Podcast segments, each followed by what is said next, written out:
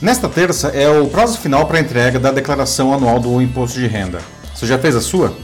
Segundo a Receita Federal, na sexta passada, apenas quatro dias do fim do prazo, 8 milhões de contribuintes ainda não tinham enviado a sua, equivalente a cerca de 25% das 32 milhões de declarações que o órgão espera receber nesse ano. E olha que o prazo foi estendido em dois meses por causa da pandemia de Covid-19.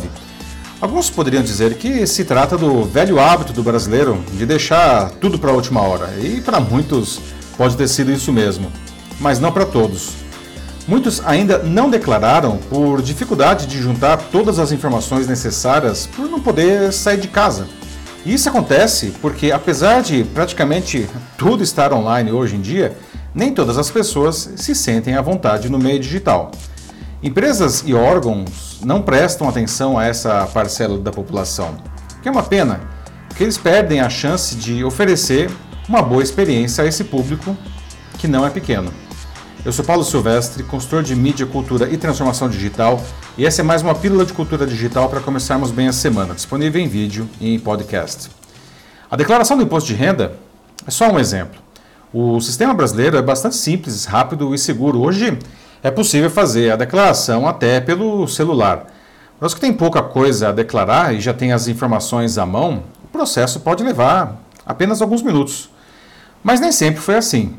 Eu me lembro, quando era criança, de ver o meu pai com longos formulários, uma pilha de papéis, lápis, caneta, calculadora, preenchendo a declaração do imposto de renda. Né? Nem dava para terminar no mesmo dia, não? Era, era demorado, não? e a chance de cometer erros era enorme. E depois ainda tinha que entregar os formulários pessoalmente. Nos anos 1990, o processo começou a ser digitalizado. Em 1991 surgiu o primeiro programa que substituía os formulários em papel, mas a entrega ainda precisava ser feita pessoalmente em disquete, pois a internet era restrita a poucas universidades. O envio pela internet foi liberado em 1997 e a entrega em papel resistiu bravamente até 2009. Né? Em 2010 só, a Receita parou de aceitar os velhos formulários. Como se pode ver, o sistema evoluiu muito até se tornar um dos melhores do mundo na categoria. Mesmo assim, até hoje, existem pessoas que têm medo de enviar a sua declaração online. Tem aqueles que não conseguem operar o programa, e não são poucos. Sorte dos contadores que usam essa mesma tecnologia para preencher grandes quantidades de declarações de seus clientes que não encaram a tarefa digital. E ainda um grande contingente que sequer consegue obter pela internet todos os dados necessários, como informes de rendimentos ou comprovantes de pagamentos. Como se pode ver, o buraco pode ser muito mais embaixo. Por diferentes motivos, nem todo mundo é tão digital quanto poderia, ou até gostaria. Outro exemplo interessante são os bancos. O Brasil tem um dos melhores sistemas bancários do mundo, né? O Internet Banking é extremamente desenvolvido aqui. Alguns bancos, apenas digitais, fazem enorme sucesso sem ter nenhuma agência. Né? O maior deles, o Nubank, que tem apenas 7 anos de história, já atingiu 20 milhões de clientes. Né? É um terço das contas do Banco do Brasil, por exemplo, que tem 169 anos. Não há dúvidas que a digitalização é o caminho a ser seguido cada vez mais para os bancos. Não? Ainda assim, muitos clientes gostam de ir a uma agência e, sei lá, conversar com um gerente presencialmente. E a maioria dos setores da economia ainda funciona de maneira muito mais presencial que online, por mais que cresça na modalidade digital. É o caso, por exemplo, do varejo, dos bares e restaurantes, das escolas, da educação. Né? Aliás, esses também são alguns dos setores que sofreram muito com as regras de distanciamento social agora por causa da pandemia do Covid-19. Não. A maior parte de seus clientes não está acostumada a consumir os seus produtos, os seus serviços à distância, e os negócios não estavam preparados para essa realidade que se impôs ao mundo. Nesse sentido, a pandemia funcionou como um verdadeiro freio de arrumação. Né?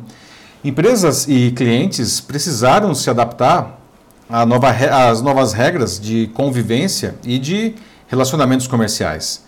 Alguns negócios e alguns clientes conseguiram se adaptar a isso rapidamente né, e estão passando por essa crise de um jeito melhor, pelo menos.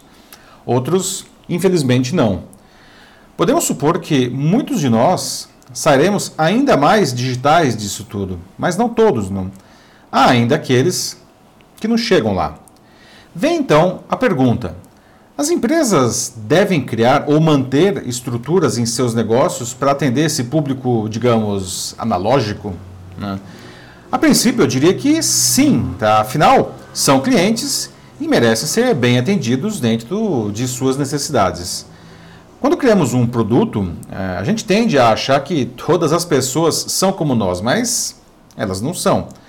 Cada um tem sua história, seus valores, seu nível educacional, sua facilidade com a tecnologia.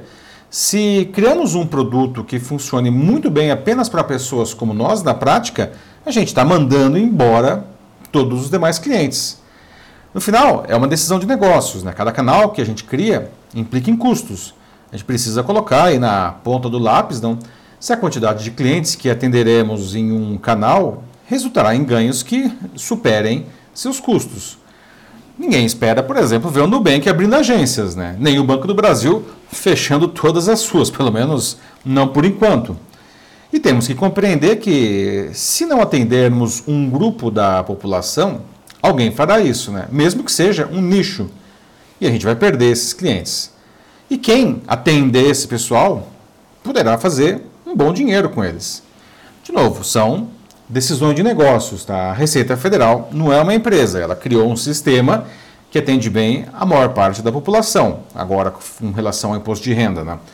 Ah, e ela não se preocupa com quem não se dá bem com aquilo, porque ela sabe que, que existe todo um segmento aí de contadores que apoiará os que não se sentem à vontade com a declaração digital, né? e a vida continua.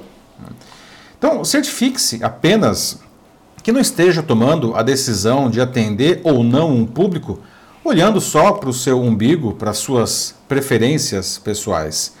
Todo negócio deve ser moldado no seu público, caso contrário, pode acabar sendo chutado para fora do mercado por concorrentes que entendem isso e oferecem uma grande experiência ao consumidor. Em tempo, uma dica bônus. Se você estiver com dificuldade de levantar todas as informações para sua declaração do imposto de renda por causa da pandemia ou por qualquer outro motivo, faça a declaração dentro do prazo com o que você tiver. Depois, com o tempo, você pode retificar a declaração. Né? Você tem até 5 anos para fazer isso. A única coisa que você não deve fazer é atrasar a entrega, pois isso vai lhe custar uma multa que vai de R$ 165,74 até 20% do seu imposto devido, se for o caso. É isso aí, meus amigos. E aí me conta, como está a sua empresa nesse cenário de transformação digital? Né? Você está atendendo bem o seu público, todos eles? Está indo bem ou está se sentindo perdido? Como que a pandemia afetou os seus negócios? Né? Está com dificuldade para usar os meios digitais, para passar por isso da melhor maneira possível? Fala aqui comigo, só mandar uma mensagem para mim que eu te ajudo. Eu sou Paulo Silvestre, consultor de mídia, cultura e transformação digital. Um fraternal abraço. Tchau.